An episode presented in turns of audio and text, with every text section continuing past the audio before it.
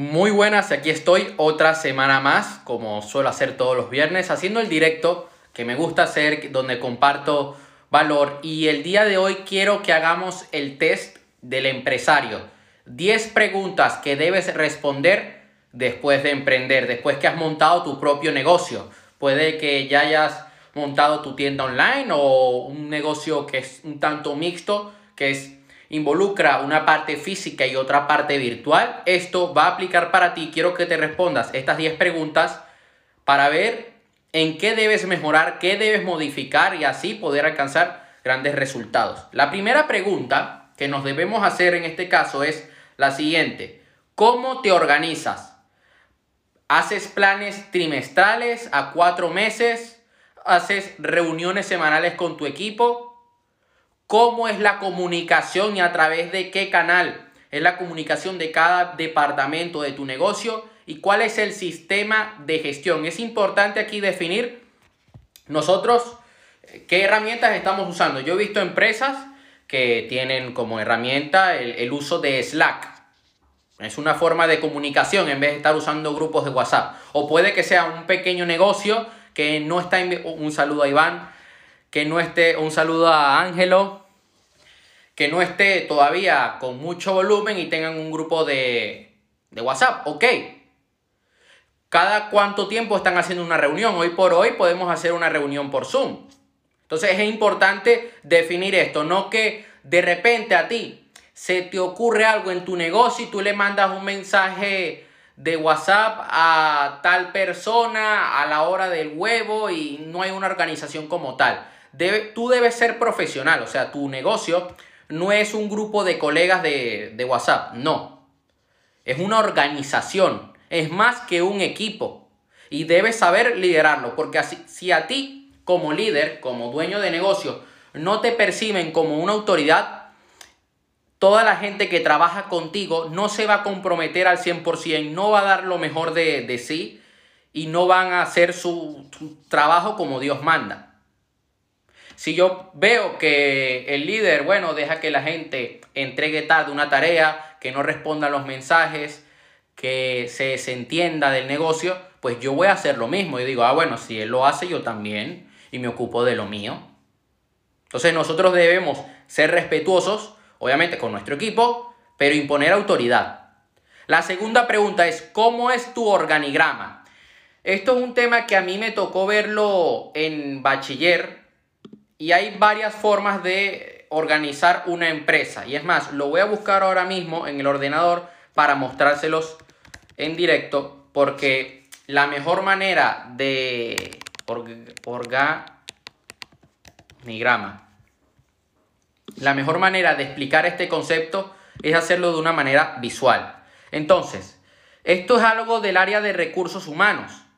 Cuando hablamos de organigrama, ya esto nos estamos metiendo en temas de administración de empresas. Entonces, hay varias maneras de, de organizar a una empresa dependiendo del tipo de industria en el que estás. Si es una empresa industrial, la organización sería la siguiente. Aquí se las voy a mostrar. Tenemos una gerencia general y después vamos dividiendo entre cada departamento. Y aquí tenemos el planeamiento de ingeniería de planta, control de producción, ingeniería industrial, fabricación. Entonces, en cada departamento tenemos varios jefes, dependiendo de, la, de las tareas en que hagan en cada departamento. Por ejemplo, en el área de comercialización vamos a tener una sección de ventas, de promociones y marketing y de servicio al cliente. Pero dentro de cada una de estas tenemos un jefe. El problema de este tipo de organigrama es eso, que hay muchos capitanes en el barco. A mí no me gusta. Pues yo por eso no me, no me dedico a fabricar metales. No, no es lo mío. Después tenemos lo más común, que es un organigrama de, de una empresa comercial, que suele ser el siguiente. Aquí se los voy a mostrar. Tenemos una asamblea de socios, en el caso de que sea una sociedad anónima o una sociedad limitada, un gerente general y luego tenemos el departamento administrativo, el departamento comercial y el departamento de operaciones. Esto es algo ya de, de tema de, como lo dije, de administración de empresas. Pero es importante que nosotros, cuando estamos ya, llevamos tiempo con nuestro negocio, tengamos esto definido. Si tú no sabes hacer esto, y tú me dices, mira, Aaron, yo soy es bueno en marketing, en ventas, eh, yo lo que hago es, sé liderar mi equipo, sé hacer campañas de Facebook Ads, pero es tema de contabilidad y el tema de crear un organigrama, soy malo. Yo lo que te recomiendo es que tú contrates a alguien externo, contrates a un gerente, a, a alguien que haya estudiado administración de empresas, que tenga experiencia en eso porque por lo general, una persona que haya ya estudiado administración de empresas mm, no sabe crear el negocio, pero sí sabe gestionarlo. Tú eres el creador del negocio, tú vas a tener a un gestor y que ustedes puedan trabajar en conjunto y él te pueda ayudar con toda la parte teórica, por decirlo así. Tú te encargas la parte práctica del día a día, de llevar a cabo todas las tareas que tienes que llevar, pero tienes una persona que lleve ese tema es lo que te recomiendo. Ya cuando tú tienes un par, tienes recorrido, ya tienes años en el sector. La tercera pregunta que nos debemos hacer es cómo consigues clientes nuevos. Con Facebook, eh, haciendo nuevos videos, por campañas de email marketing, poniendo anuncios en YouTube, poniendo anuncios en Google. ¿Cómo? Hay gente que piensa que los clientes nuevos te caen, te caen del cielo y no es así. ¿Qué es lo que se solía hacer antes? Tú montabas un negocio en una avenida donde fuera en el centro de la ciudad, donde pase gente, que sea visible, y bueno, vas consiguiendo clientes así. Y si luego eres un poquito más inteligente, pones publicidad en radio, en televisión, si tienes mucho dinero, o en un periódico, o algún flyer en la calle. Eso es lo que se solía hacer antes yo que viví en Latinoamérica eh, hace años, cuando mi familia tenía la academia de fútbol, el marketing era a través de radio. No tanto redes sociales, pero ya se estaban usando las redes sociales.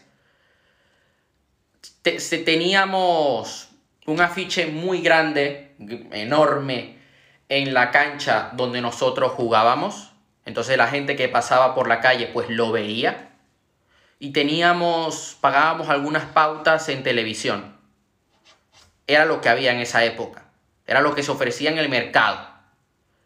No se estaba usando tanto la publicidad en Facebook, en Instagram. Estamos hablando del año 2013, 2012, 2013, 2014. Todavía en Latinoamérica eso no estaba tan... No, no había hecho el boom, ¿no? Del marketing digital. La cuarta pregunta es, ¿cómo sigues vendiendo a clientes que ya tienes? Lo suyo es que cuando ya tú tienes una base de clientes, les sigas ofreciendo nuevos productos, nuevos servicios, que te ocupes de ellos, que tú los tengas mimados. No los puedes olvidar. Es el error que cometen muchos emprendedores en su negocio, sobre todo cuando su único foco está en el dinero y no en el aportar valor. Y nuestro foco debe estar en aportar valor porque a través de este camino es que nosotros vamos a facturar en nuestro negocio. ¿Cómo le vas a seguir vendiendo? Yo una manera que aquí doy es hacerles retargeting por anuncios. Tú vas a tener una base de datos de clientes de correo electrónico, lo pones en Facebook y haces una campaña de anuncios. Es una manera. O a través de campañas de email marketing. Les mandas, email eh, le mandas emails, campañas de emails de nuevos productos que estés sacando y, luego que te compren. Obviamente en ese email debe haber un buen copy. Otra manera también que podemos usar es apalancarnos de herramientas como WhatsApp. Ya tú tienes el WhatsApp de ellos. Les puedes contactar, contactar hablándole de el nuevo producto que vas a sacar. Yo voy a poner el ejemplo aquí de Coaching Institute. Estoy estudiando con ellos una certificación y ellos una manera de vender a los clientes que ya tienen los nuevos programas que están sacando es a través de correo electrónico. Y es como funcionan. Tony Robbins todavía, a día de hoy, en su empresa de, de coaching, de certificación, todavía vende por correo electrónico. O sea, para que tengas una idea.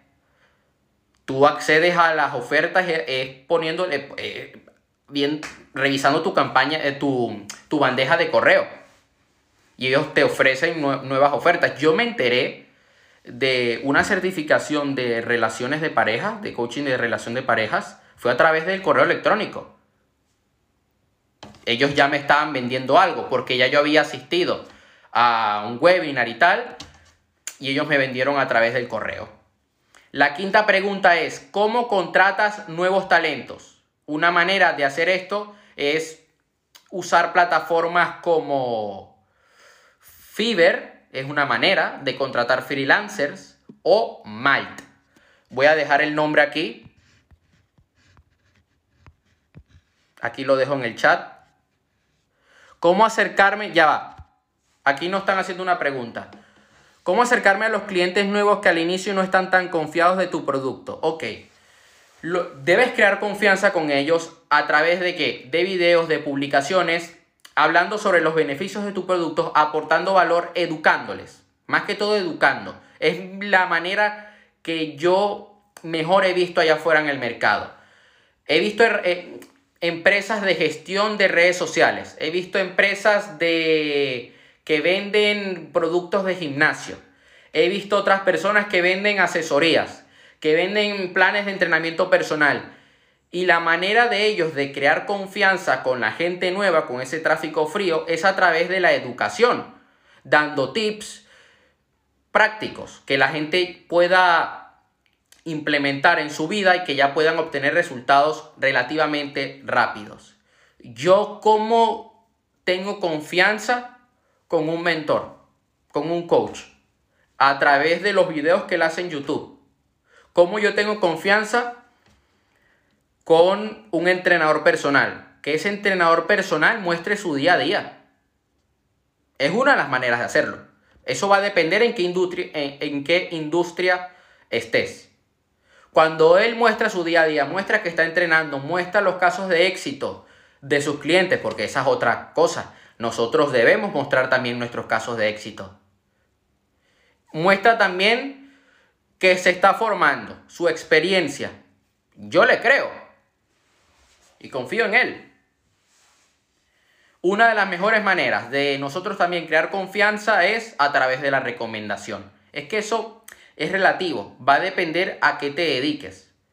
No es lo mismo dedicarte a la odontología que hacer cuidador de animales, por ejemplo.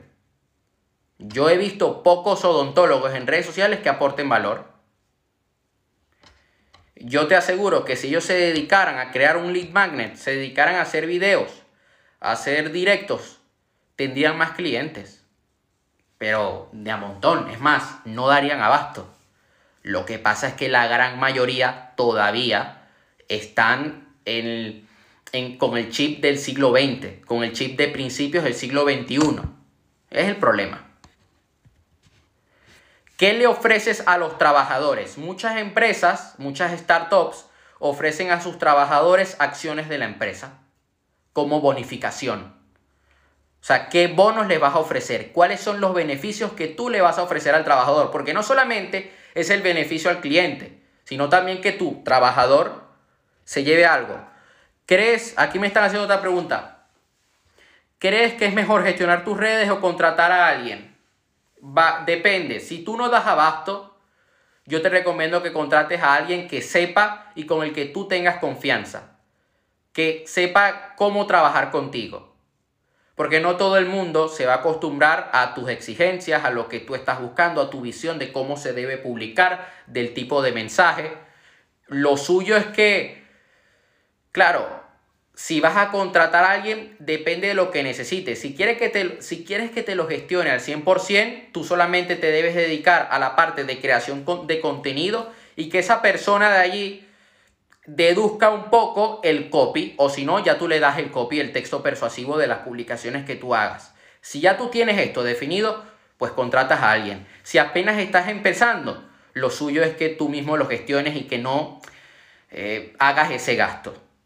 Yo, por ejemplo, no tengo a nadie que me lo gestione. Eh, llevo desde finales del 2018 haciendo redes sociales y no, todavía no tengo problemas con, mis redes. Y he visto personas con muchos más seguidores y que todavía no tienen a, un gestor. También he visto uno que otro tonto que no tiene nada de seguidores y que tiene una persona que le gestiona las redes, pero para nada. Porque para publicar una publicación y poner un texto ahí de tres palabras, pues para eso lo haces tú. Entonces, como estaba diciendo, es importante que sepamos qué beneficios le vamos a ofrecer al trabajador, porque hay que dar la cara por nuestro equipo. nuestros trabajadores no son trabajadores cualquiera, son nuestra familia. Hay varios tipos de liderazgo. Está el liderazgo democrático, está el liderazgo paternal. Yo soy un poquito más del liderazgo paternal, de ir encima del trabajador. Porque me preocupa que esté bien. Porque si él está bien, va a poder atender bien al cliente y el cliente va a estar satisfecho. ¿Cuál es tu grupo de productos? Por lo general, un negocio no tiene un solo producto, una sola propuesta de valor que lanza al mercado. Tiene varias. Tiene una principal, yo por ejemplo son mis libros, pero luego tengo otras formaciones. ¿Qué es lo primero que suele vender? Un centro de odontología, una limpieza, pero luego te pueden hacer ortodoncia o te pueden hacer una, una cirugía eh, te sacan una muela, etc. Debes tener claro cuáles son los productos que tú ofreces al mercado, los precios, cuáles son los beneficios y a qué tipo de, de cliente ideal le vas a ofrecer ese producto. Porque puede que tú tengas un producto de 100 dólares pero tengas otro de 500. A una persona que solamente puede pagar por el de 100, tú no le vas a ofrecer el de 500. Toda una persona que puede pagar el de 500, le puedes ofrecer el de 100, le puedes ofrecer el de 500, dándole un descuento y que se lleve esos dos productos. También, por cada producto tú puedes tener un cliente ideal diferente. Yo tengo un cliente ideal para mi libro y tengo otro cliente ideal para, mi para la escuela y tengo otro cliente ideal para el planificador. ¿Cómo te comunicas con tus clientes? Debes tenerlo claro si te comunicas por ellos por mediante las redes sociales, mediante de, el uso de WhatsApp Business o de un bot. Esto es algo que dijo en su día el año pasado Jürgen Klarik, que tú puedes programar un bot para que pueda responder automáticamente ciertas dudas que tiene el cliente. Y esto se puede hacer relativamente fácil en Facebook o te comunicas con ellos por correo electrónico. Yo voy a poner un caso que me ha estado pasando esta semana. Lo voy a poner aquí. Yo hago una formación en un centro que es muy bueno, o sea, enseñan muy bien en Estados Unidos. Pero claro, el problema es que hay un cambio de hora. Ellos son Pacific Time y yo estoy en, en, el horario de España, ¿no?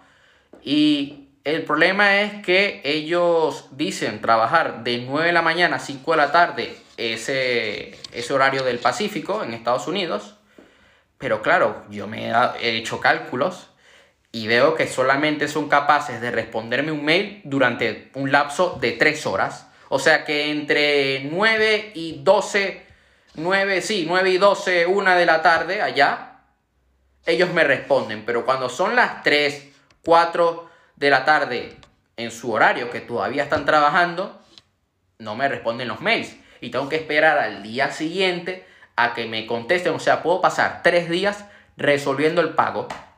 Y a mí me molesta esto, porque es la única forma de comunicación que yo tengo con ellos. Y además, no tienen un call center. O sea, es un problema. Hay que definir muy bien el canal con el que nos vamos a comunicar con el cliente y que sea efectivo, que nosotros podamos resolver los problemas que tiene el cliente. ¿Qué herramientas utilizas? Es importante que nosotros definamos si vamos a usar un CRM como es Active Campaign. Si vamos a usar una herramienta como Bridge que nos va a actualizar la base de datos de clientes que tengamos en Active, en Active Campaign con los públicos personalizados que tenemos en Facebook. Esta es una herramienta. Luego, otras herramientas de diseño como puede ser mm, Photoshop o Canva. Yo he usado Canva, también tengo herramientas, tengo, puedo contar con herramienta mi editor web, que me vale un dinero, no es nada barato. ¿Qué otras herramientas también uso? He llegado a usar herramientas como Capwing, que son de edición de videos, uso Adobe Premiere, Luego están las de herramientas como que se me ven hacia la cabeza. En su día yo pagaba por publicar podcast, ya no. O sea, ya yo ahora uso directamente una plataforma que se que hizo una alianza con Spotify, que es Anchor, y yo antes pagaba Evox por tener un link que me permitía ponerlo en iTunes y ahí tenía mi podcast. Cuando yo empecé, estamos hablando de 2017, 2018, yo tenía que pagar 9 dólares al mes por poner el podcast en iTunes. Ya no pago, porque también he visto que han sacado nuevas herramientas en el mercado y he cambiado. Entonces, esto es algo que tú tienes que ver. Si tú apenas estás empezando y ya, te vas a, ya vas a poner dinero en una herramienta como ClickFunnels, puede que sea muy costoso para ti. Entonces mejor vete a otra herramienta de creación de landing pages que cumpla con la misma función pero que sea un poquito más barato. Y luego cuando ya tú tengas el dinero, ya tú tengas el capital, pues luego tú puedes invertir en una herramienta un poquito más cara. Pero no te vayas a meter de lleno en algo que no le vas a sacar el máximo provecho al principio. Y otra cosa que debemos saber, que debemos respondernos a nosotros. ¿Cuántas horas dedicamos a nuestro negocio? ¿Una hora semanal? ¿Dos horas semanales? Lo suyo cuando tú empiezas es que tú le dediques mucho tiempo a tu negocio. Pero mucha gente que se dedica a emprender quiere buscar libertad de tiempo. Eso es lo que quieren al, fin y al cabo. Entonces, ¿Cuál debe ser nuestro objetivo a largo plazo? Crear un sistema que nuestro negocio no dependa de nuestra presencia. Esto es algo que dice Sergio Fernández, que te dice T. Harfaker.